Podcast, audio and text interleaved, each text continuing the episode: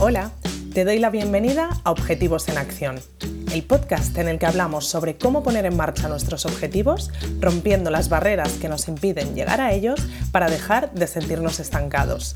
Soy Nora Casanova, psicóloga especializada en implementación de hábitos y consecución de objetivos, y en este espacio quiero compartir contigo herramientas prácticas y dosis de motivación para que consigas enfocarte hacia tus metas y te acerques cada día más a aquello que te propones. Si vienes con ganas de pasar a la acción, este es tu sitio. Empezamos. Hace unos años ya me topé con un vídeo en YouTube de una TED Talk de Tim Urban que hablaba sobre la procrastinación. Me pareció buenísimo por cómo estaba explicado y en su día lo compartí con mi audiencia de entonces en Facebook cuando estaba prácticamente empezando con el aviso de que eran 14 minutos de vídeo pero que merecían mucho la pena. En esta pequeña charla, Tim te da una explicación que te hace entender automáticamente el mecanismo de la procrastinación. Lo explica de forma poco científica, pero con un tono de humor y una habilidad para engancharte con la historia geniales. De hecho, para mí este vídeo esconde una doble lección. Por un lado, te explica por qué procrastinamos y por otro lado, en mi opinión, te da una lección, si lees entre líneas, sobre cómo dar una charla que lo pete, combinando aportar valor, contar una historia que enganche y utilizar el humor para que la audiencia pase un buen rato. Tres ingredientes que, bien utilizados como hace él, no fallan.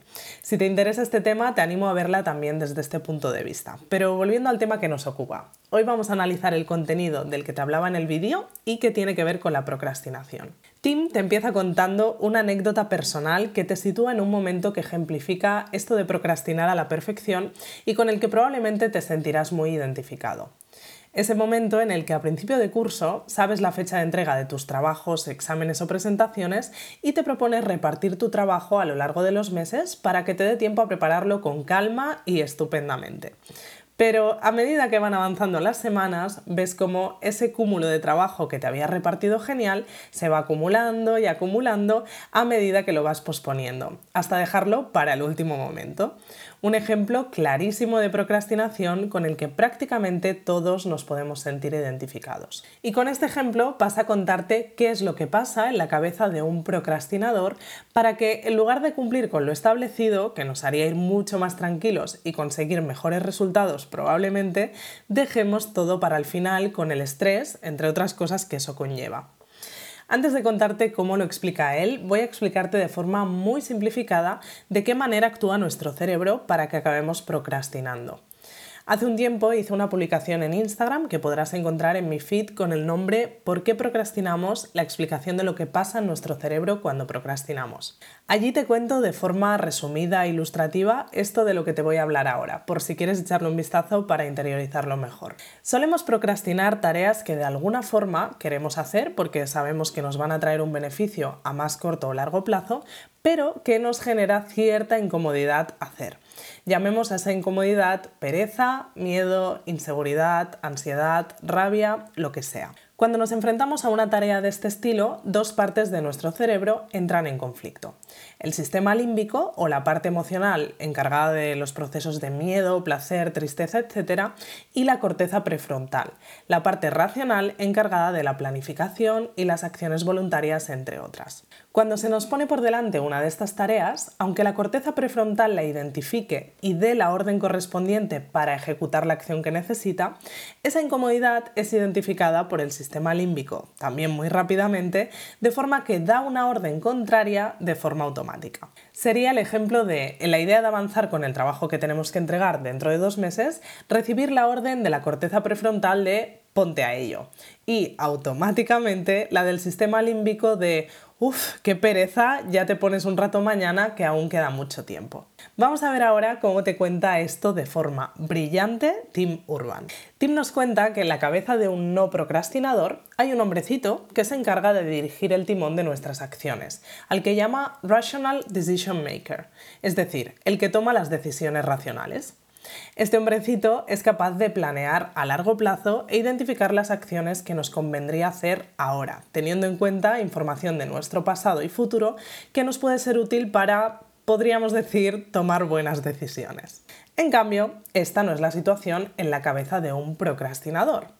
Él nos dice que en la cabeza de un procrastinador también está el hombrecito en su timón pero acompañado de un pequeño y gracioso mono al que llama Instant Gratification Monkey, es decir, el mono de la gratificación instantánea. Tal como cuenta Tim, cuando se nos pone un plan por delante que implica algo que tenemos que hacer, que conlleva un esfuerzo o no nos apetece demasiado, el mono identifica que ese plan no va a ser divertido ni fácil y echa al hombrecito del timón para ponerse él a conducir nuestras acciones. El mono, que no tiene en cuenta ni pasado ni futuro, solo da por buenas aquellas acciones que en el presente van a ser fáciles y divertidas y con las que se lo pueda pasar bien. Y así es como nos cuenta Tim que un procrastinador puede acabar posponiendo la tarea que supuestamente se ha propuesto hacer, haciendo otras tareas que, como él ejemplifica, pueden llegar a ser absolutamente irrelevantes. Pero, ¿qué hace que incluso un procrastinador tenga ese momento en el que ya deja de posponer la tarea y se pone a ello? Tal como te explicaba en la publicación que hice en Instagram hace un tiempo y volviendo a lo que te contaba del sistema límbico y la corteza prefrontal, cuando el no realizar una acción nos supone una incomodidad más grande que realizarla, entonces es cuando nuestro sistema límbico identifica esa incomodidad como más importante y da la orden de ejecutar las acciones necesarias para reducirla. Sería el caso de cuando la fecha de entrega es al día siguiente y la incomodidad de suspender si no entregamos es más grande que la que nos supone pasarnos toda la noche terminando el trabajo, aunque eso nos cueste dormir escasas horas. Tim te sigue contando este proceso con su teoría del hombrecito y el mono. Según cuenta, solo hay una cosa que da miedo a nuestro mono de gratificación instantánea, The Panic Monster el monstruo del pánico que aparece cuando llega una fecha límite e identificamos que una acción no puede posponerse más. En el momento en que este monstruo entra en escena, el mono suelta el timón y sale por patas a esconderse, de forma que el hombrecito, que toma las decisiones racionales, puede recuperar el timón y ponerse a la acción. De verdad, cuando vi el vídeo me pareció una forma muy ilustrativa de explicar este proceso que merece la pena entender porque es algo con lo que convivimos constantemente muchos de nosotros. Además, no olvidemos que procrastinar, aunque aparentemente es un tema que nos tomamos un poco a la ligera y que asociamos al mundo de la productividad y la organización, es algo que muchos de nosotros vivimos y que nos llega a afectar en nuestro día a día, provocando que nos quedemos estancados en emociones negativas como la frustración por sentir que no estamos avanzando, la culpa por no ponernos con algo que nos hemos dicho que tenemos que hacer, la irascibilidad y ansiedad que podemos sentir por tener que ocuparnos de ello en el último momento. Es decir, que es un tema del que merece la pena ocuparse. Además, como cuenta Tim en el vídeo, este mecanismo se resuelve tarde o temprano con aquellas acciones que tienen una fecha límite, como por ejemplo hacer una entrega.